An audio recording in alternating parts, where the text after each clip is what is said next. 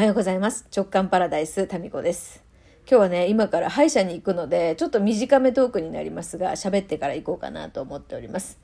えー、最近ですね、面白いことがありまして、まあ、いつも面白いことあるんですけど、えー、小学校5年生の次男がですね、私の部屋によくいるんですよ。何やってんのかなと思ったら、私が夏のね、日記ナイトっていうあのみんなで一週間 日記を書こうっていうオンラインの企画ね。あれで紹介するために昔の日記を出してきて、机の上に積んでたんですよ。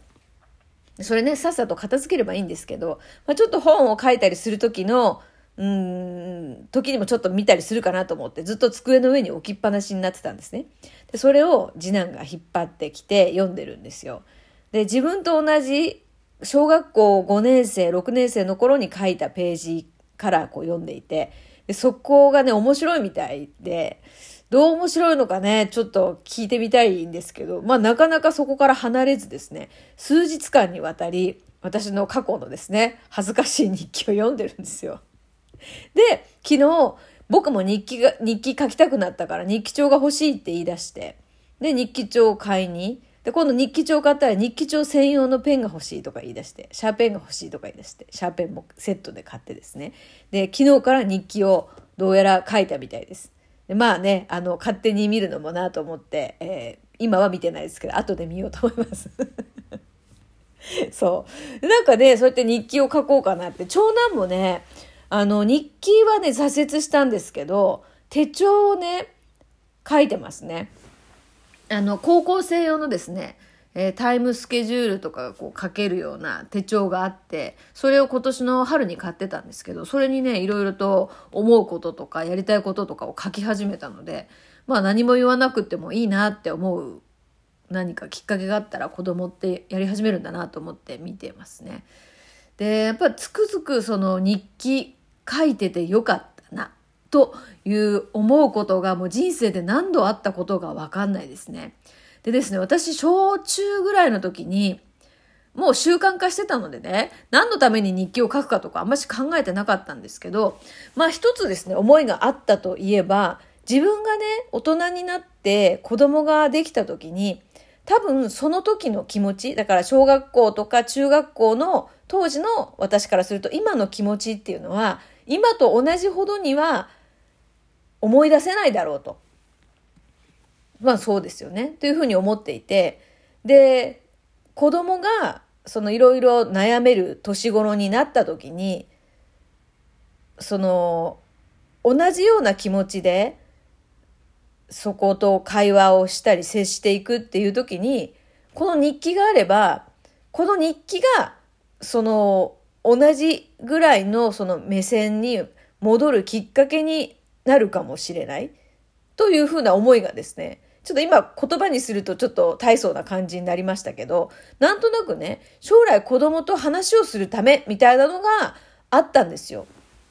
まあこれ、まあどっかでも言ったと思うんですけどね。で、だからといって、これを見てね、お母さんこんな風に書いてたからあなたも書きなさいとは一度も言ってなくって、ただ置きっぱなにしてたやつを子供たちがね、見て、で、そこに書かれているのって本当にしょうもないことなんですよ。あの妹と喧嘩してもう憎たらしいとかですね。まあそういうのでもいいんだっていうか、なんかそういうふうに思うのって普通なんだっていう感じを次男とかどうやら感じて笑って読んでますよね。うん。なんか眠いとかね、書いてあったりとか。なんかそういうのでもいいんだ。なんていうかな。うん。ななんて言ったらいいのかな。なんか日記だからといってちゃんと書かなきゃいけないとかでもなければ、もっと自由にその、この日記っていう書くっていうこのね、ノートっていうスペースを使ってもいいんだな、みたいなことをですね、感じてるんじゃないかなって思います。で、これね、次男がちょっとどう思ってるのか、日記を読んで、3日ぐらいね、読んでたんだよ、ずっと。何を感じ取ったのかっていうのを後でね、ちょっとゲストに呼んでインタビューしてみましょうかね。何をどう感じたのか。で、まあそこに書かれているその私、当時の私像っていうのは、本当に、まあクラスの中でも、その、よくいる女子以下な感じ。多分その、な、なんか何かできたわけでもないし、どっちかっていうとこう、陰キャか陽キャかって言われると陰キャな方だったかもしれないと自分の記憶ではですよ眼鏡かけてましたしね。だか見た目的になんか真面目そう。だから学級委員はタミちゃんねみたいな。なんかその安直な流れでねよく学級委員長やってましたね。眼鏡かけてるっていうだけで。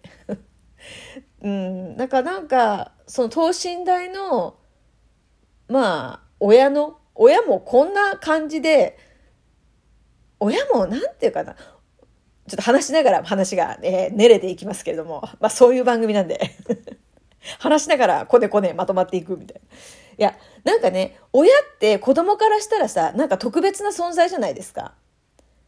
まあ良きにせよ、悪、悪しきにせよ。こういうところは嫌だなとかいろいろ思いながらも、それはそうですよね。なんか自分が最初に接した大人ですから、いろんな意味で特別な存在だと思うんですよね。完璧じゃなくても。まあだからそこに反発とか生まれたりすると思うんですけども、でも特別な存在であるその親が、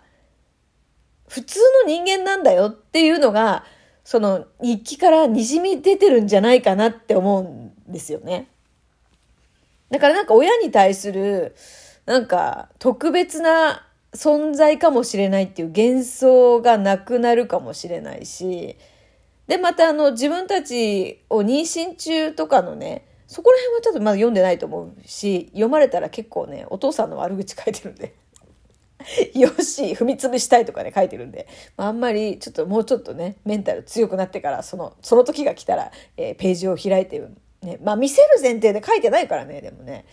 まあ、それはその時になるようになるでしょう。まあ子供の時のやつはそうやって読む、読んでいて、まあお母さんも普通なんだなって。で、お母さんって、いや、なんかバカだよね、みたいな。なんかそういうのを子供なりに感じてるんじゃないかなって思うんですけど、まあ聞いてみましょう、これはね。なんかこんな風にね、日記がこう子供たちが勝手に読み出して、で何かを感じ取る。そして自分も日記を書いてみたいと思うっていう、この流れは、まあ、日記を書いた方がきっと楽しいだろうな思ってたけど、この流れで書くようになるっていうふうに思わなかったので、んなんかどうなっていくのかな、まあ、続くのか続かないのかわからないですけども、その読んでみて日記って面白いんだなって思ったっていうところだけでも、すごい私はですね、嬉しいですね。うん。なんか書くこと、それから自分の気持ちをこう文字にすることがなんかいいなって思ったんでしょうね、きっとね。そこに書いてある内容とかはもうとどうでもいい話がほとんどですけども。うん。なんか、その書くこと、書くっていうこのツール、方法ですよね。この方法って、一つこう何かの時のうん自分の解放手段だったりとか本音を探る手段としてあるんだよっていうことをですねこう知っておくっていうだけでも随分と違うのかなっていうふうに思いますね。まあ、今度29日にノートの講座がありますけれども